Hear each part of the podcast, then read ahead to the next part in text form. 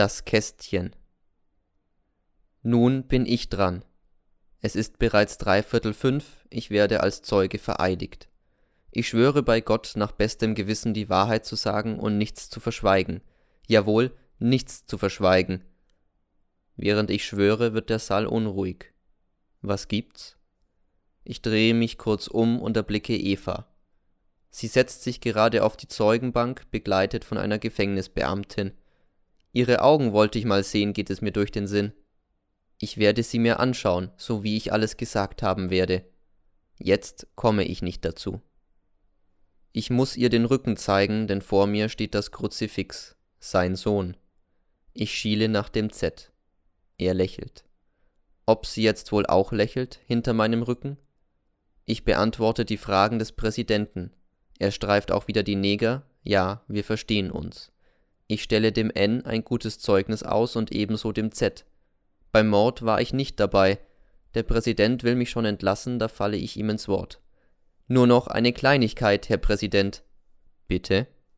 Jenes Kästchen, in welchem das Tagebuch des Z lag, erbrach nicht der N. Nicht der N, sondern sondern ich, ich war es, der das Kästchen mit einem Draht öffnete. Die Wirkung dieser Worte war groß. Der Präsident ließ den Bleistift fallen, der Verteidiger schnellte empor, der Z glotzte mich an mit offenem Munde, seine Mutter schrie auf, der Bäckermeister wurde bleich wie Teig und griff sich ans Herz. Und Eva? Ich weiß es nicht.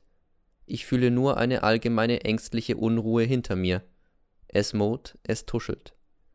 Der Staatsanwalt erhebt sich hypnotisiert und deutet langsam mit dem Finger nach mir. Sie? fragt er gedehnt. Ja, sage ich und wundere mich über meine Ruhe. Ich fühle mich wunderbar leicht. Und erzähle nun alles, warum ich das Kästchen erbrach und weshalb ich es dem Z nicht sogleich gestand, weil ich mich schämte, aber es war auch eine Feigheit dabei. Ich erzähle alles. Weshalb ich das Tagebuch las und warum ich keine gesetzlichen Konsequenzen zog, denn ich wollte einen Strich durch eine Rechnung ziehen, einen dicken Strich durch eine andere Rechnung. Ja, ich war dumm. Ich bemerke, dass der Staatsanwalt zu notieren beginnt, aber das stört mich nicht. Alles, alles, erzähl nur zu. Auch Adam und Eva und die finsteren Wolken und den Mann im Mond. Als ich fertig bin, steht der Staatsanwalt auf. Ich mache den Herren Zeugen darauf aufmerksam, dass er sich über die Konsequenzen seiner interessanten Aussage keinerlei Illusionen hingeben soll, die Staatsanwaltschaft behält es sich vor, Anklage wegen Irreführung der Behörden und Diebstahlsbegünstigung zu erheben. Bitte, verbeuge ich mich leicht, ich habe geschworen, nichts zu verschweigen. Da brüllt der Bäckermeister Er hat meinen Sohn auf dem Gewissen, nur er. Er bekommt einen Herzanfall und muss hinausgeführt werden. Seine Gattin hebt drohend den Arm.